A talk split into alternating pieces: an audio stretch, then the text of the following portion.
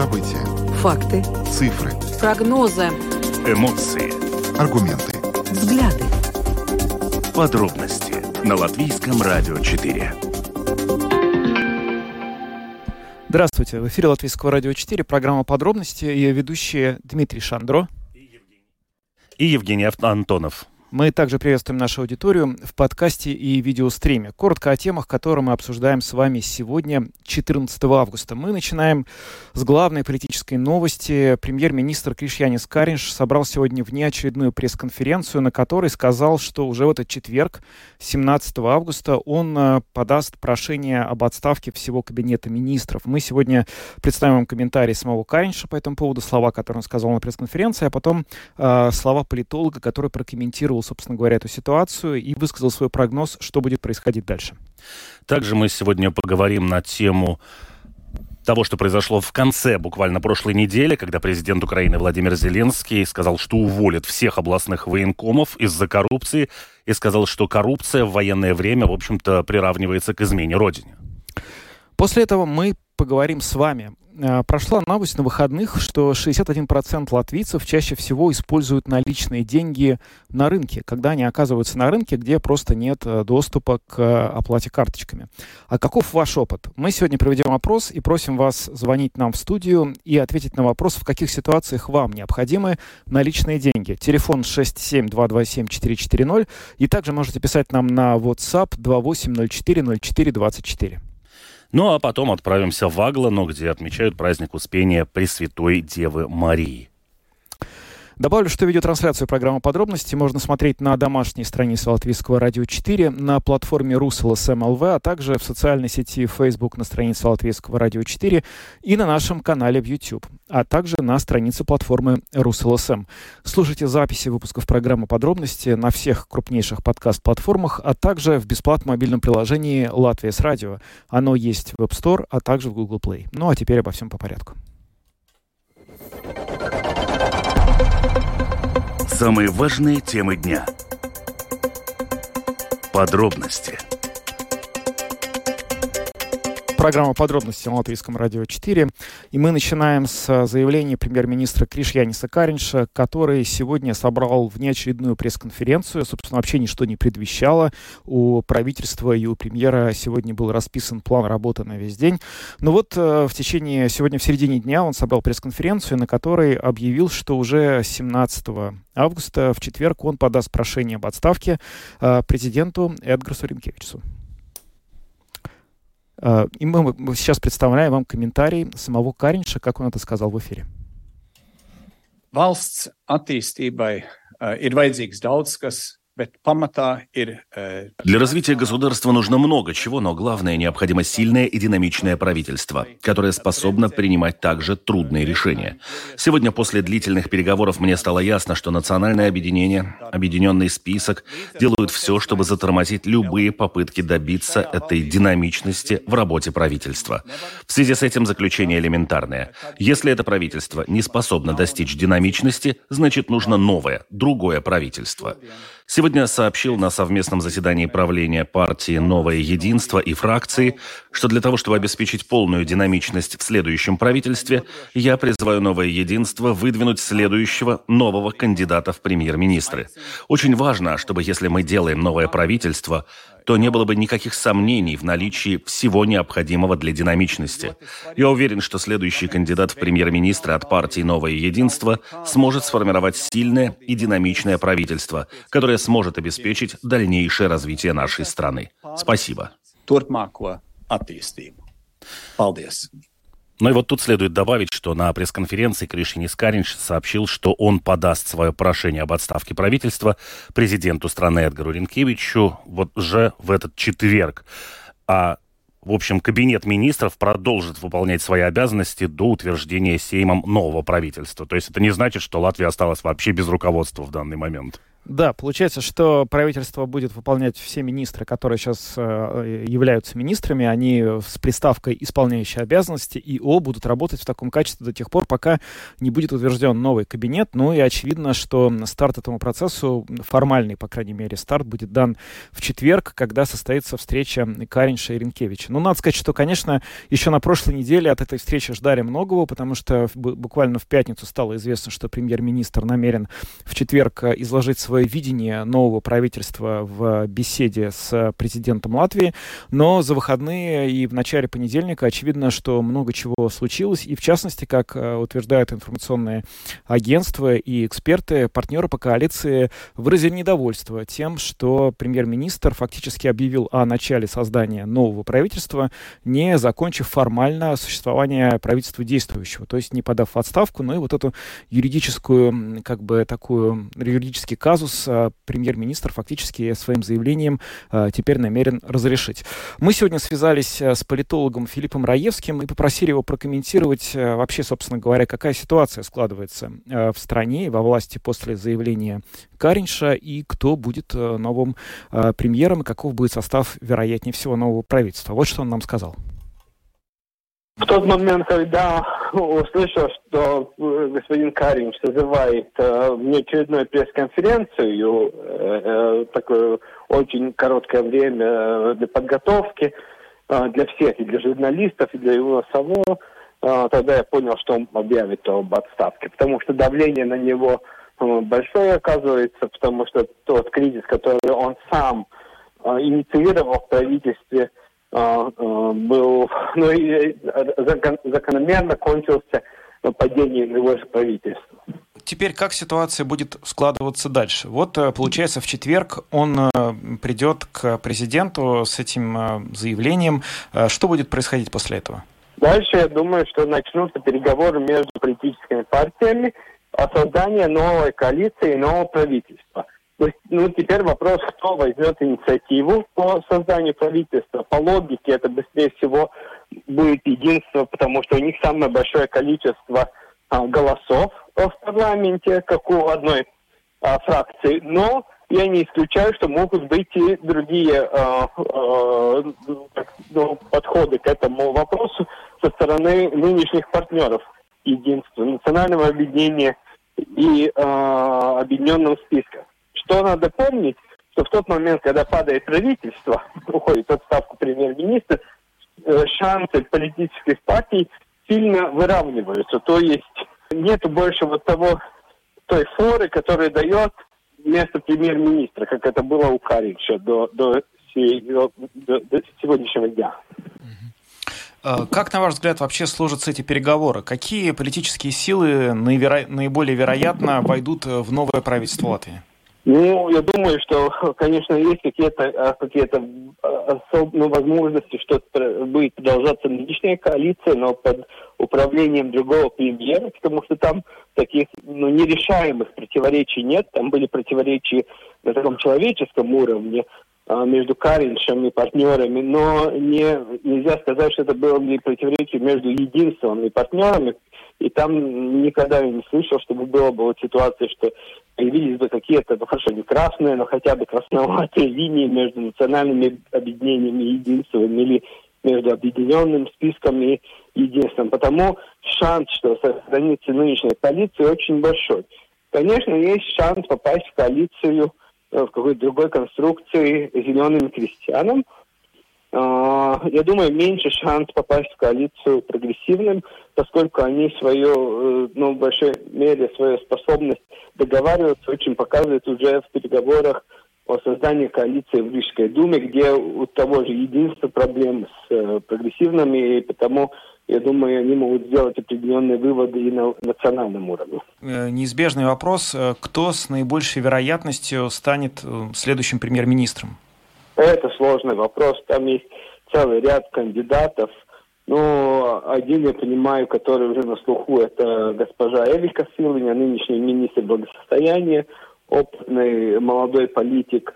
Э, который мог бы дать новую динамику правительству. Но, как я уже сказал, там могут быть разные, разные варианты, и не надо исключать вариантов, что могут и из других партий быть э, кандидаты в премьер. Но существует ли вероятность, что господин Каринш, э, подав в отставку сейчас, в новом кабинете снова станет премьер-министром? Я думаю, что после вот, последнего времени коммуникации его и с президентом, и коммуникации вот этой такой своеобразной даже при подать э, э, заявление об отставке, я думаю, что очень уменьшается шанс, что он может быть следующим премьером. Это будет, конечно, внутреннее решение единства, выдвигать его или нет, но я боюсь, что у него может очень уменьшиться внутренняя поддержка в единстве, видя, как он слабо решает кризис этого правительства, который сам же он инициировал. Это был комментарий Филиппа Раевского, политолога, который сегодня рассказал нам свою версию видения того, как будет складываться вся эта ситуация вокруг нового правительства Латвии в ближайшее время. Ну, здесь нужно сказать, что э, премьер-министр Кришьянис Каринш на момент, когда он будет э, подаст заявление об отставку, это будет в четверг, э, все равно он останется одним из наиболее долго пребывающих на своем посту премьер-министров. Дольше него на посту премьера в новейшей истории, в истории независимой Латвии был э, только э, один э, премьер-министр. Но вот для меня в этой ситуации, наверное, сохраняется пока таких две интриги. Первое, это кого назовет новое единство в качестве своего кандидата в премьер-министра, потому что еще сегодня утром они говорили, что никакой другой кандидатуры, кроме Каринша, они вообще и не рассматривали. А второе, это как, в общем-то, дальше будет строиться вот эта дружба партий внутри коалиции. В том же Сейме они все сейчас, конечно, там улыбаются и говорят, что готовы сотрудничать друг с другом, и все это хорошо, и сотрудничество с самим единством, оно тоже очень прогрессивное и продуктивное, но э, мы не можем как бы отрицать, что вот в данной ситуации был нанесен довольно серьезный такой э, репутационный удар, в общем-то, по единству и в глазах, наверное, их же избирателя по единству единства. Да, на самом деле очень много вопросов. Вообще, э, вот э, господин Каринч, когда он начинал это, вот, э, эти переговоры о создании, тогда это называлось более широкой коалиции, очень много напирал на слово динамизм. Должна быть больше, больше динамизм в работе. И у меня складывается ощущение, что кроме него такое слово я как-то из других уст не слышал, а другие все источники, в частности, партнеры по коалиции, потенциальные старые, президент, они говорят совершенно о другом. Вот президент Ренкевич, например, ожидает, что в четверг ему представят э, какой-то, вот, будет новый план действий, то есть первоочередные задачи, это совсем другое. Здесь возникает вопрос, а вот э, та декларация, которая была у коалиции, она, получается, была плохая, она не сработала? не очень понятно. Да? Ну и даже сейчас уходящий Каринш уже, в общем-то, на прощание, кроме того, что ему не хватало динамики. И это слово он за пресс-конференцию повторил, по-моему, раз десять. А, и второй момент, вот сейчас уже уходя, он говорит, что да, берите себе там нового кандидата, все должны сделать. И идут те же самые тезисы, опять нужна более широкая коалиция, чтобы получить более динамичное правительство. Да, но мы не будем сейчас гадать, кто действительно является претендентом на пост нового премьера. Фамилии называются, в прессе на самом деле можно их все встретить. Новое единство заявило уже сегодня, что примет решение о кандидате в премьеры в среду, то есть буквально послезавтра. И, соответственно, уже вот в среду программа подробности а, вам об этом сообщит. Да и новости Латвийского радио сообщат тем более. Так что мы, наверное, просто перейдем к следующей теме. Латвийское радио 4 Подробности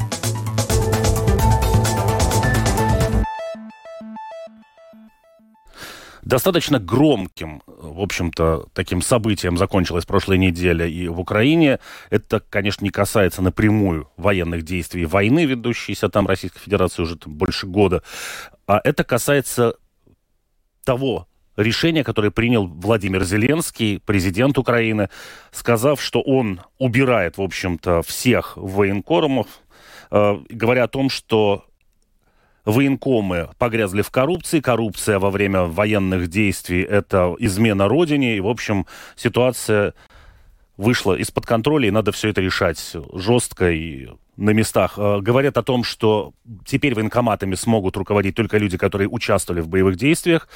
И по ранению, например, были списаны. Больше они как бы воевать не могут. Но теперь они, в общем, такие кадровые военные с хорошим опытом. И вот именно им и будет доверено руководство. У нас сейчас на связи украинский политолог Олег Лисный. И вот как раз мы хотим поговорить на тему происходящего сейчас в этом плане на территории Украины. Олег, добрый вечер. Добрый вечер. Да, здравствуйте. Можно вот так, такой вопрос, быть, для начала. А каков вообще известный масштаб коррупции в системе военкомов э, в Украине? О каком вообще масштабе явления мы говорим? Э, но президент, э, кстати, не, не сейчас это начал делать, имею в виду, а замену военкомов паркетных на военкомов воюющих. Это было еще раньше, это определенные силы политически расценили как популизм, но теперь как бы все поддерживают. Э, уровень э, коррупции, к сожалению, достаточно высокий, судя по тому, что президент принимает решение, э, извините за выражение, выгнать всех. То есть это есть решение простое, и простые решения в мирное время не приветствуются, в военное время они должны быть потому что это двери к победе на самом деле. А эти двери, они погрязли, к сожалению, в коррупции. И вот сегодня я посмотрел новость, что э, не только военкомы будут уволены, но и члены семей всех э, рангов э, военкоматов, ну ТЦК наших, да, они будут все проверены на ЗК на предмет того, откуда у них взялись дачи, машины, и все, все остальное. И если это не будет доказано, это будут криминальные дела. Понятно, что это во время войны очень-очень эм, такая тяжелая новость, потому что э, наш враг пытается всячески сорвать мобилизацию. И, э, кстати, я должен вам сказать, как человек, который занимается э, давно уже э, российской пропагандой в Украине, они начали эту тему очень сильно подогревать. Э, и подогревать ее начали в следующем, что ну зачем идти в военкомат, если там одна коррупция. Поэтому, я так думаю, президент и РНБО э, были вынуждены принимать вот эти вот достаточно жесткие и простые решения. Потому что сейчас звучат такие моменты, они, в принципе, как для меня там юриста в прошлом, они понятны, что нельзя как бы всех потому что они все же одинаковые, да, и потом может быть э, обращение в суд по поводу возобновления на работе, но сейчас нужно быстро эту раковую опухоль э, начать уничтожать. Но я подчеркну следующее, что поменять людей это все равно, что поменять э, кровать в определенном месте. Знаете, как это говорят? Перестановка кровати в публичном доме, извините за выражение, они не меняют ничего. Поэтому очень важно, и сейчас это уже обсуждается, изменение законодательства. Потому что если менять только людей, а не законодательство, мы столкнемся с тем, что через какой-то период у нас опять появятся такие же негативные явления. А есть ли какая-то информация, например, о проверках в погранохране. Ведь э, ни для кого не секрет, что было как минимум какое-то количество людей, которые за взятку, будучи призывниками потенциальными, тоже покинули территорию Украины. Э, у меня нет такой информации, потому что я все-таки не военный эксперт, да, но я предполагаю, что э, военкомы это не единственная раковая опухоль, это система. То есть куда-то же они носят деньги – как-то они решают это, эти вопросы, может быть, и по гранд-службе условно, да. Но есть еще один момент, который оказался за скобками, но е, э, ответственность людей, которые несут деньги. Это очень тоже важно, очень непростое решение. И здесь э, с юридической точки зрения есть два аспекта. Если у них вынуждает их принести деньги, это одно дело. Но если человек добровольно несет эти деньги, чтобы уехать за границу, не защищать свою родину, ответственность, э, грубо говоря, делится пополам. Поэтому это очень непростой э, аспект, и он требует э, более жестких решений, потому что есть курирующие органы среди спецслужб, которые должны были следить за деятельностью, да, и к ним тоже должны быть вопросы. Это не просто чистка, это чистка, которая должна закончиться перепрошивкой законодательной базы э, во всем аспекте, который касается военкоматов. Угу. Ну, в прошлом военкоматов. А, вы знаете, ну вот э, такого рода новости, как то, что мы услышали в пятницу от э, президента Зеленского, они ставят такой довольно ну, большой вопрос о том вообще, как себя чувствует украинское общество сейчас. Потому что когда мы смотрим со стороны на новостную картину, кажется, что вся страна, она как-то монолитно пытается отразить вот это вот варварское нападение на нее. И, в общем, э, понимают значимость того, что это нужно сделать, и люди, которые, в общем, сражаются на фронте, и те, которые в тылу. Но когда выясняется, что все вот эти вот военкомы областные в огромном количестве просто не увольняются, потому что не вызывают доверия, да, но это как-то очень серьезно эту картину мира ну, нарушает. А можно как-то э, что-то по этому поводу сказать? Насколько вообще вот эта вот коррупция, это остается серьезной проблемой для украинского общества? Насколько она, можно сказать, мешает сейчас, возможно, достижению той самой победы, на которую э, все мы так надеемся? И до этого же тоже, по-моему, был скандал, если я не ошибаюсь, он тоже был связан со снабжением, но уже мирного населения. Там кто-то какие-то цены выставлял очень сильно завышенные. Э, давайте будем реалистами. Я, например, с очень э, теплой душой слушал ваши новости, там попал кусок мне, да, я очень завидовал вам, что вы обсуждаете совершенно мирные э, перестановки в государстве, демократичные, и это мне напомнило время до февраля проклятого для нас. Э, я вам должен сказать, что мы живем во время войны, и мы прекрасно понимаем, что для кого-то война – это э, время подвига, для кого-то это мать родна, которая наживается. Это не первая война, где происходят такие процессы.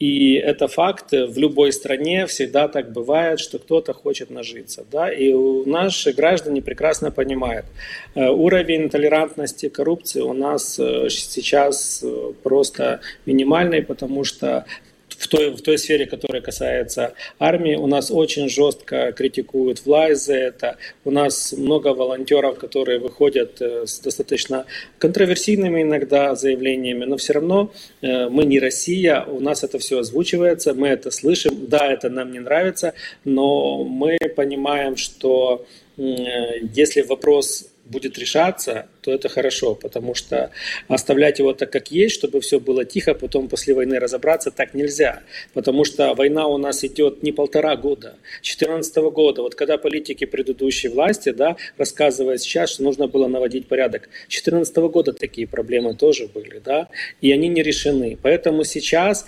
если, если Э, все решится достаточно жестко и законодательно, опять же, я подчеркиваю, я не устану это повторять, если мы не перепишем законы так, как надо, то это все будет Филькина грамота.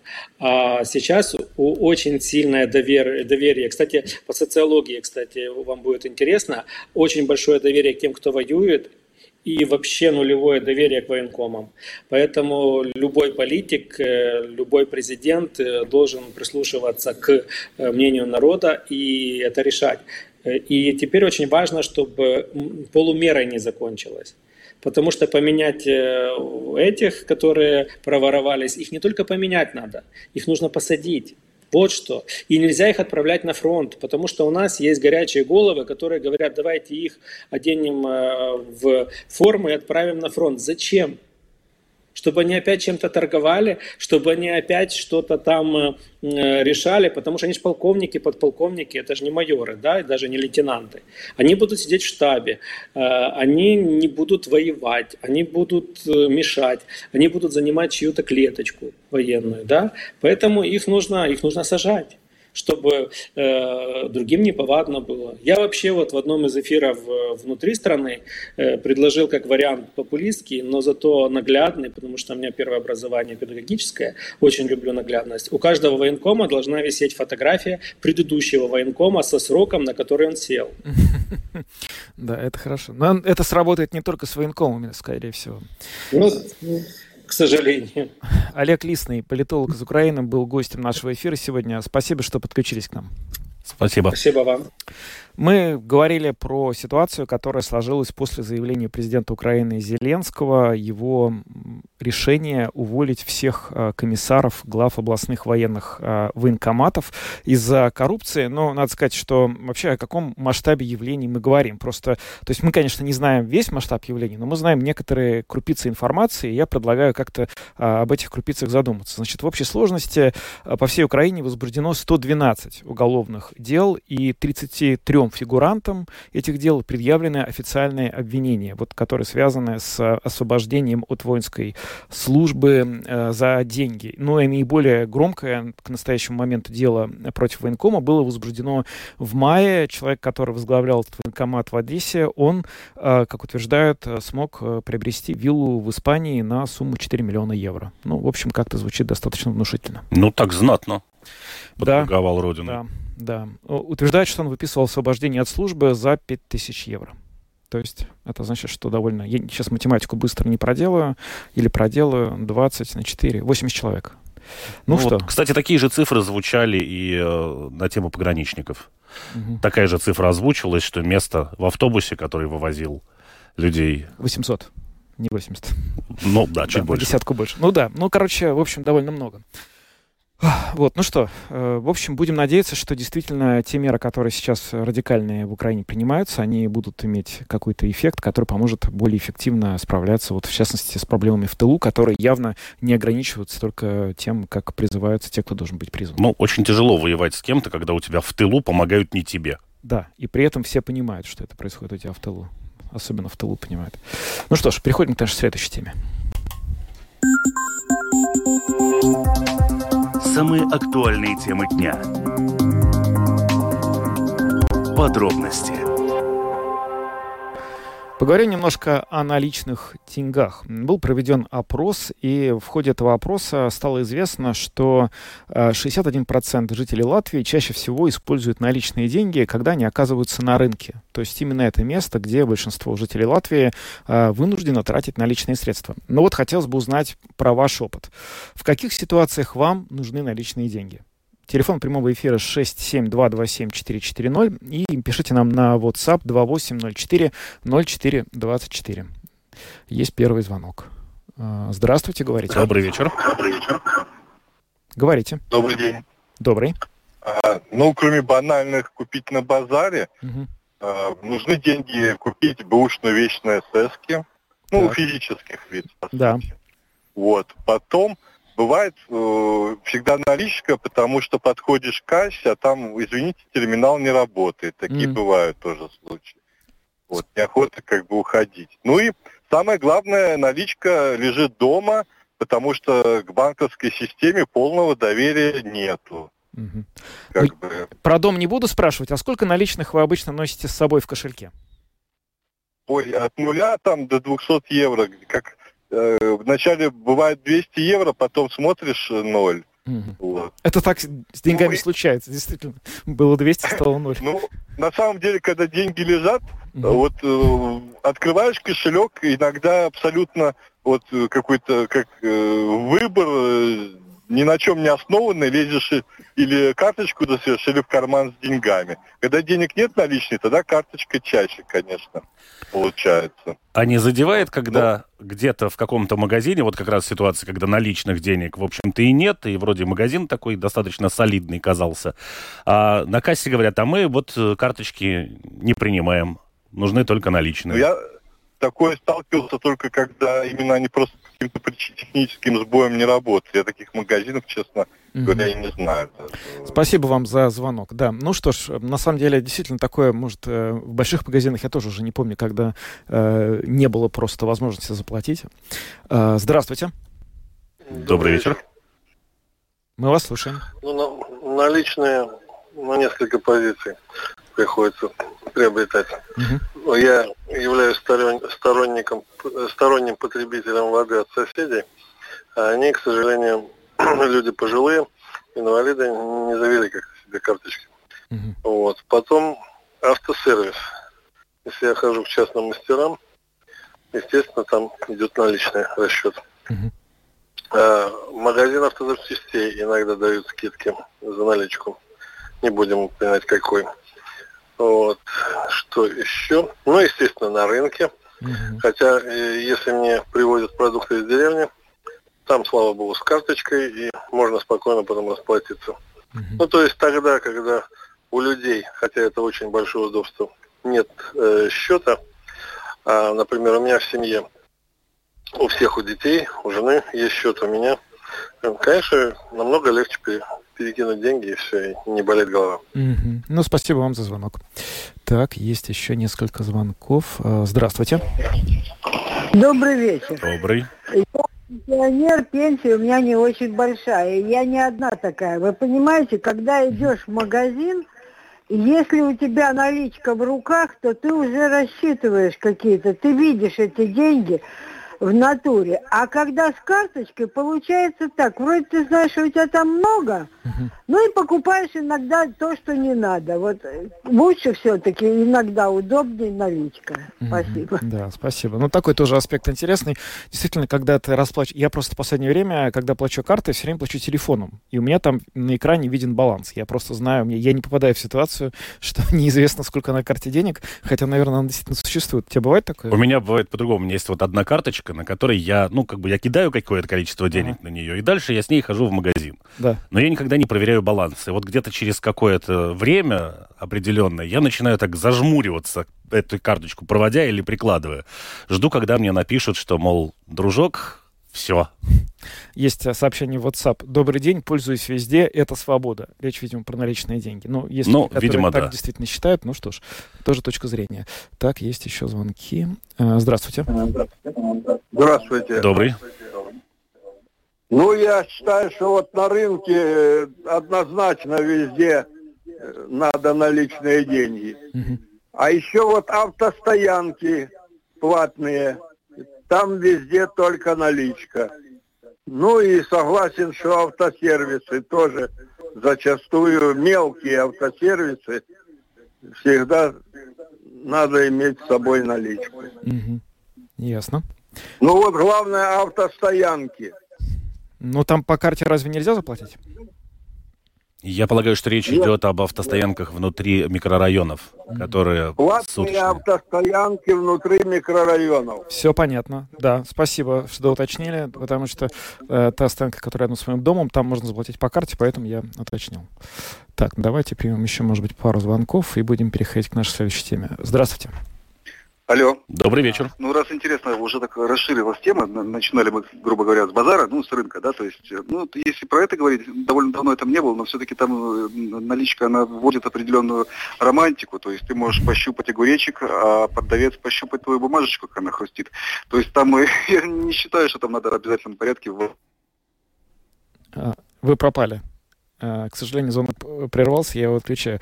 Но, ну да, пощупать бумажечку это, конечно, всегда хорошо, а, когда есть что пощупать.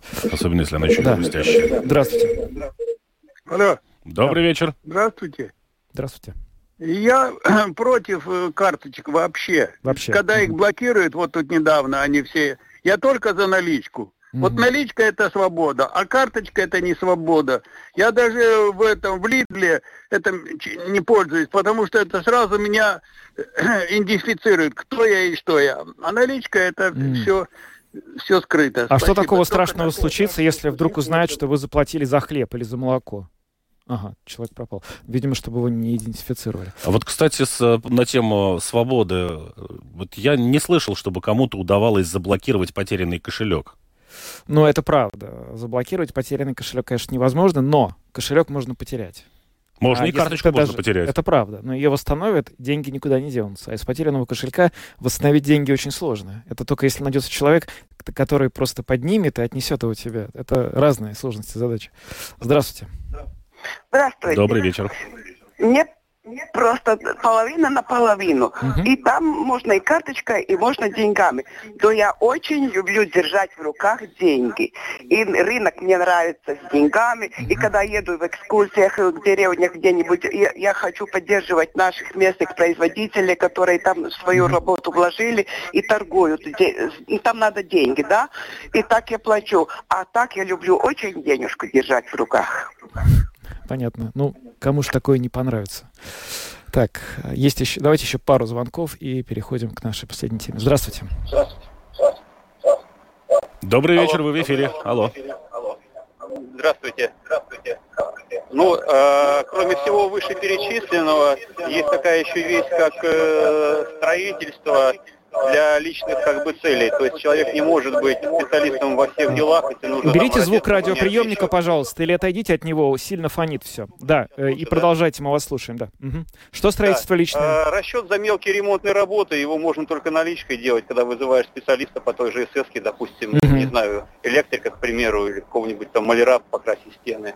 Ну и все перечисленное ранее тоже. Спасибо. Угу. Спасибо вам. Спасибо. Ну, давайте последний звонок и переходим дальше. Э, добрый вечер. Так, нет. Недобрый. Нет, ну мы еще один, мы же обещали последний звонок. Это был предпоследний. Здравствуйте. Мы вас слушаем. Так, ну что-то не, не, нам не дается. Последняя попытка последнего звонка. Или уже все. Добрый вечер. Добрый вечер. Алло. Алло. Да, говорите, пожалуйста. Здравствуйте. Здравствуйте. Ну, я вам так скажу. Вот я недавно был в Вильнюсе на рынке. Там только наличка, никаких кассовых, ничего. Ребята, меня и шампанским напоили, самое. Вот. А без налички, знаете, приходят и люди тут разные слесаря, сантехники. Угу. Они, у них же нету никаких карточек. Поэтому наличкой мы еще будем лет 10, я думаю. Угу. Я так думаю. Да, спасибо. По наличке. Спасибо. Ну вот Вильнюс, а говорят, Литва, Литва опережает нас. В финансовом сервисе еще как-то опережает. Какое там вон везде наличка? Пришел. Да, увидел и купил. И Кстати, вроде как моргал телефон, возможно. Моргал, да. Ну там а, были просто комментарии по поводу того, что, значит, вот а, интернет есть не везде. Написал наш слушатель, что интернет есть не везде, и поэтому, когда ты оплачиваешь по телефону, видимо, это комментарий был к тому, что я сказал, ты далеко не всегда можешь расплатиться. Но я могу сказать, что это от интернета не зависит, просто там этот чип NFT, он даже без интернета сработает. Но я в целом согласен, что это не всегда сработает. Так что понятно, что иметь э, гарантированную купюру, которую ты можешь отоварить, э, проще, чем иметь ну, да. Но в целом, в общем, ситуация достаточно понятная. Да. Автосервисы. Здесь, конечно, больше вопрос немножко с теневой экономикой. Скидка размером с НДС э, да. за то, чтобы заплатить э, наличкой в магазине, это тоже понятно. Угу. Ну, а мелкие торговцы, ну, как тот же самый базар, очень многие какие-то частные предприниматели такие, у которых там свое хозяйство или какая-то своя лавочка, для них просто это невыгодно платить комиссию банку каждый раз за какие-то мелкие расчеты. И у многих даже мелких торговцев написано, что там, например, от 5 евро угу. вообще они карточки принимают, даже те, которые принимают. Да, спасибо всем, кто принял сегодня участие в нашем опросе. Мы переходим к нашей следующей теме. Подробности прямо сейчас.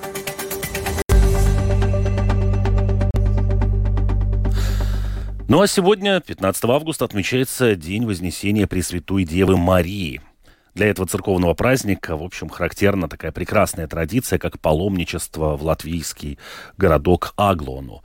В путь отправляются, причем верующие не только из Латвии, но и из ряда других стран, и не только даже сильно близких к нам, таким как Литва. Сегодня в Аглоне побывал и, в общем, наш латгальский коллега Сергей Кузнецов, который поделился с программой подробности своими впечатлениями. Первая половина дня то есть прям так большого скопления людей не видно, но, правда, сейчас вот люди подтянули, сейчас, видимо, проходят э, пробовать. Я боюсь, конечно, ошибиться, скажем, в религиозной терминологии, что это проповедь, святая место. То есть, ну, сейчас идет представление паломников, которые действительно пришли, ну, буквально со всех краев Латвии. Э, и вот то, что я услышал, э, то, что люди себя презентуют, это Мадана, Салас, Пилс, в общем, все края, это и Земгалы, понятно, Латгалия, Видземы, Курземы. А также с кем мне удалось поговорить с людьми, которые здесь ходили вокруг площади, около базилики, которую вы можете видеть на заднем плане, кто смотрит видеотрансляцию. Это и Венспилс, и Геккапилс, а также Мадана, и многие другие города. Э, в том числе приехали паломники из Литвы и Беларуси. Это показывает то, что я видел, и то, что подтвердили э, в информационном, в информационном центре. И на текущий момент уже зарегистрированных э, паломников больше 650 человек.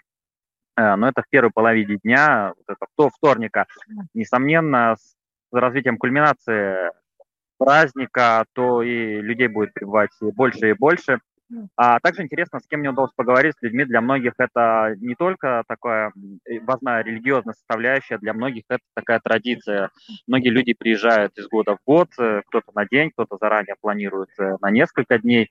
Но это такая, ну, как э, для кого-то здесь похоронены родственники, кто-то родом отсюда, а для многих просто, да, приехать в Аглу, в эти дни тоже важно приобщить детей, внуков. Я встретил семью а, чтобы так не соврать, из Сигулды, который уже в пятом поколении приезжает в Аглуну на празднование. То есть, ну, все, э, когда-то это было побольше дней, сейчас вот они говорят, что приезжают на один день, все же пока маленькие дети, но тем не менее вот даже такая традиция соблюдается. Ну вот, если это так, в нескольких словах э, о том, что вот на данный момент происходит в Аглане. А Может, паломники, которые пришли именно пешком. Это же тоже была одна из традиций, когда добираются не транспортом, а своими ногами. Э, да-да-да, э, тоже есть. Э, подходят группами, есть и одиночные, есть парами, есть, да, это группами, когда несколько десятков человек, там от 10 до 15, 20, тоже с разных городов, они идут пешком, а, и сейчас они как раз вот, э, если фоном слышно, та, та музыка, какие-то шумы, это как раз люди представляют, от, откуда они пришли, то есть в каком количестве, то есть какую общину представляют. То есть это сейчас вот такой а, момент происходит в Аглане. То есть, и да, действительно, где-то говорят, что у нас 57 человек, где-то у нас 20 человек, а, в том числе дети разных возрастов, люди, но для них тоже это вот важно, и сейчас они рассказывают.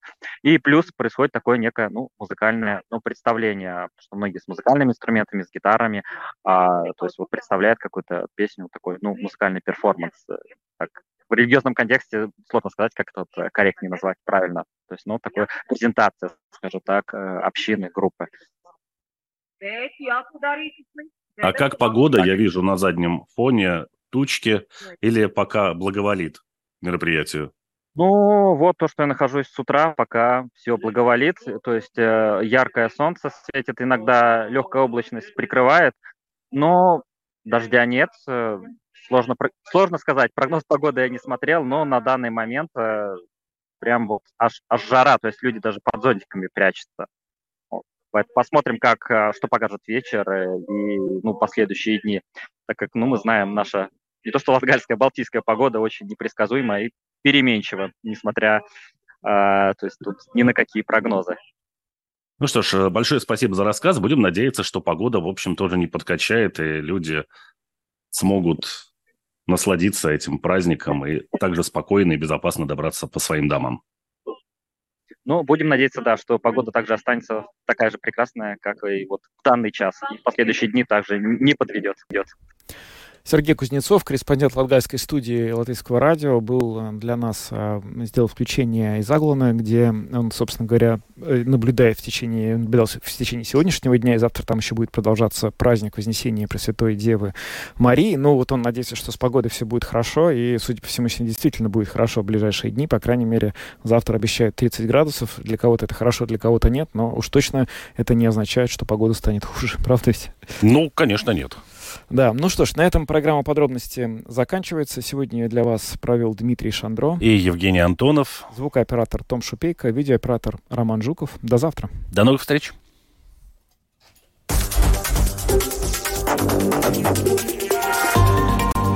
Латвийское радио 4. Подробности по будням.